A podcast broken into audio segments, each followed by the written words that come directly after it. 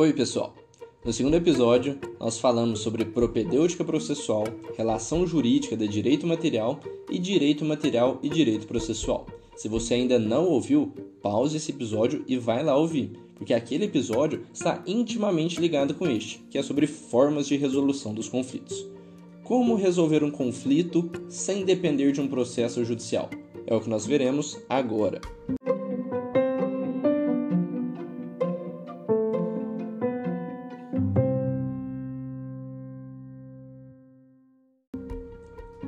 As opções para se resolver um conflito sem depender do processo são autodefesa, autocomposição, mediação e conciliação, que são formas de autocomposição, e arbitragem.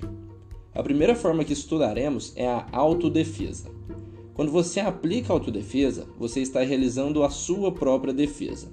Em regra, fazer justiça pelas próprias mãos é crime, mas há exceções. Uma dessas exceções é o penhor legal. Imagine que você é dono de um hotel onde eu me hospedei, consumi, mas não paguei. Você tem o direito de pegar minhas bagagens, joias, dinheiro como garantia pelo valor da dívida.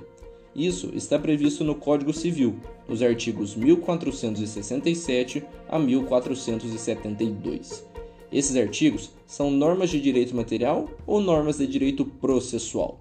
São normas de direito material, porque são ligadas a uma relação jurídica e não ao procedimento do processo.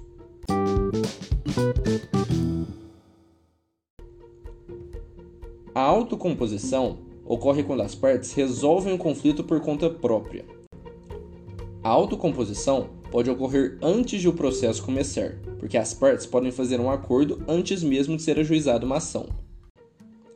Mas há a possibilidade de a autocomposição ocorrer dentro do próprio processo.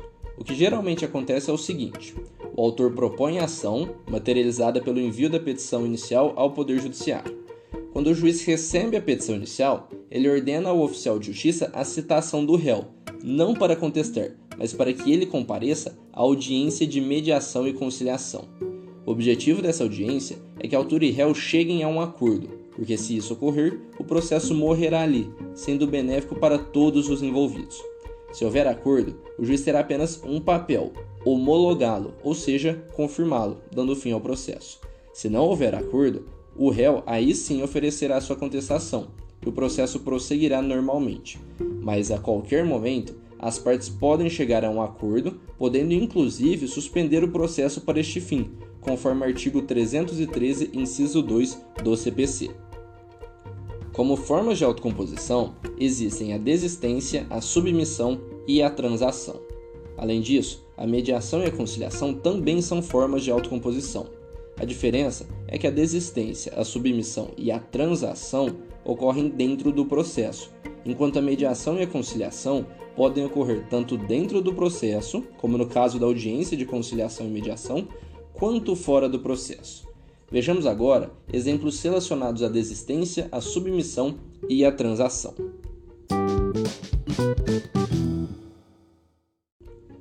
Na desistência, o autor, antes da sentença, renuncia ao seu direito. Exemplo: eu tenho o direito de receber de você 200 mil reais em razão da venda de uma casa, mas antes da sentença eu declaro ao juiz que não tenho mais interesse em receber o valor ao qual eu tenho direito. Neste caso, o processo chega ao fim. Não confundam desistir da pretensão com desistir da ação. Quando eu desisto da ação, o juiz coloca fim ao processo sem resolver o mérito, e eu posso voltar a propor a mesma ação no futuro. Mas quando eu desisto da pretensão, que é o que nós estamos abordando neste momento, eu estou abrindo mão do meu direito, de modo que eu não poderei voltar a cobrá-lo. Na submissão, o réu reconhece que o pedido do autor tem fundamento e avisa o juiz que irá cumprir com sua obrigação. Exemplo: você reconhece que o meu pedido é procedente e submete-se perante o juiz ao cumprimento da obrigação de me pagar os 200 mil reais. Essa situação poupa tempo e dinheiro às partes. Por fim, na transação, as partes entram em acordo. O autor cede um pouco e o réu cede um pouco para que o processo termine. Exemplo: eu sei que irá demorar até o processo terminar e eu receber os 200 mil reais de você. Isso se eu receber. Portanto, nós chegamos a um acordo para que você me pague apenas 150 mil reais. Ambos estão cedendo um pouco a fim de que o processo chegue ao fim. Além da desistência, da submissão e da transação, existem como formas de autocomposição a mediação e a conciliação. Mediação e conciliação são institutos parecidos, mas diferentes. São formas de autocomposição que podem aparecer dentro e fora do processo. Tanto em uma situação quanto em outra, quem decide os conflitos são as próprias partes, só que elas são auxiliadas por uma terceira pessoa. O que difere a mediação da conciliação é o papel deste terceiro. Na mediação, o terceiro é chamado de mediador. O papel do mediador é explicar para as partes qual é a situação e quais opções elas têm para resolver o conflito. Já na conciliação, o terceiro é chamado de conciliador.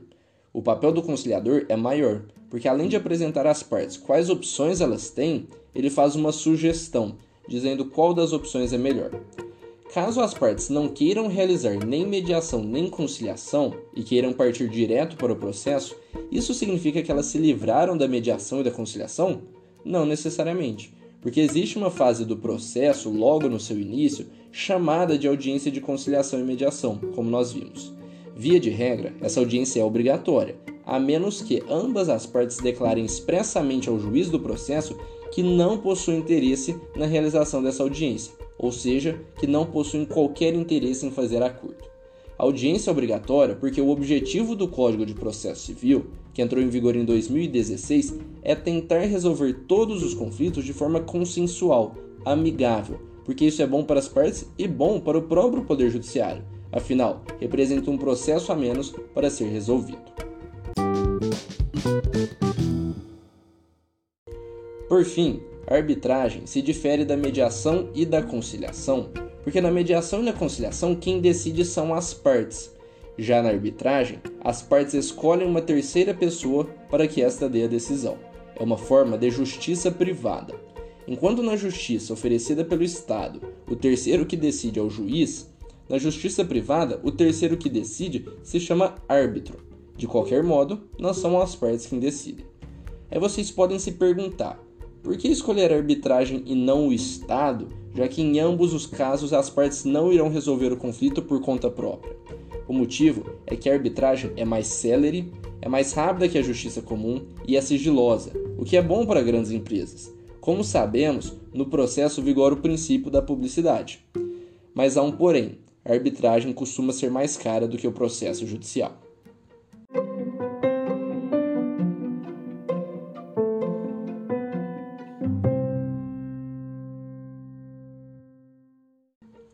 Estas são as alternativas para aqueles que querem resolver seus conflitos sem depender da morosidade do processo. Até mais!